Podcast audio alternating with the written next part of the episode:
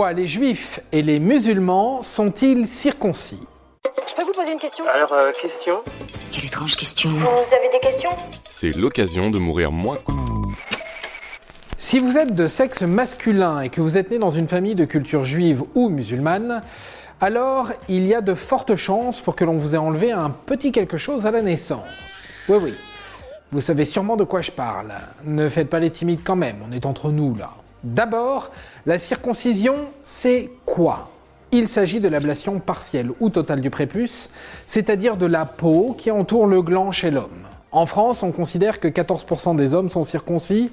Dans le monde, ce chiffre passe à 30% selon l'OMS. Bien que cette opération soit de plus en plus courante, en dehors de toute considération cultuelle, la grande majorité des hommes circoncis se sont vus retirer la petite capuche pour des raisons religieuses. Mais du coup, ça vient d'où cet étrange rituel? Pourquoi est-ce que les juifs et les musulmans sont-ils circoncis? Surtout que normalement, on ne touche pas à la création de Dieu, non? Eh bien écoutez, on va tout reprendre depuis le début. Une circoncision, une éducation bourgeoise et de maîtrise, ça mène droit au chômage. La première trace de circoncision apparaît en Égypte antique.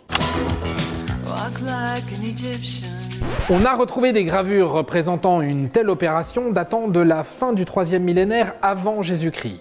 Commune dans les pays des pyramides, la circoncision faisait horreur aux Grecs et aux Romains qui voyaient la pratique comme une mutilation. C'est le judaïsme qui remet la circoncision au goût du jour. Les juifs l'appellent Brit Mila, ce qui signifie alliance et coupe. D'abord, est-ce que c'est écrit quelque part? Eh bien oui, dans la Genèse au chapitre 17 plus exactement. Je vous pose la scène, Dieu s'adresse directement à Abraham. Abraham va se circoncire lui-même à 99 ans, mais aussi circoncire ses enfants de 8 mois et 13 ans. Et Dieu aurait dit, selon la Genèse, Et voici mon alliance qui sera observée entre moi et vous, et ta postérité après toi. Que tous vos mâles soient circoncis. La chair de votre prépuce sera circoncise, et cela deviendra le signe de l'alliance entre moi et vous. Oh, attention, chérie, ça va couper. Super l'ambiance. Selon David Benamou, professeur d'études juives, cette alliance prend son sens dans la mesure où couper une partie du corps est un acte définitif. C'est aussi un moyen pour les juifs de l'Antiquité de faire communauté, de se retrouver en quelque chose. Enfin, c'est aussi l'expression de la fertilité du garçon, une manière de le faire rentrer dans la société. Certains font même le parallèle entre le sang qui coule et celui des règles chez les jeunes filles. Et chez les musulmans, me direz-vous, là c'est un peu différent. En soi, la circoncision qu'on appelle kitane n'est mentionnée nulle part dans le Coran. Elle apparaît cependant dans plusieurs hadiths qui sont des textes retraçant la vie du prophète Mohammed. Ce dernier aurait alors dit Débarrassez-vous des cheveux longs, des païens, et soyez circoncis.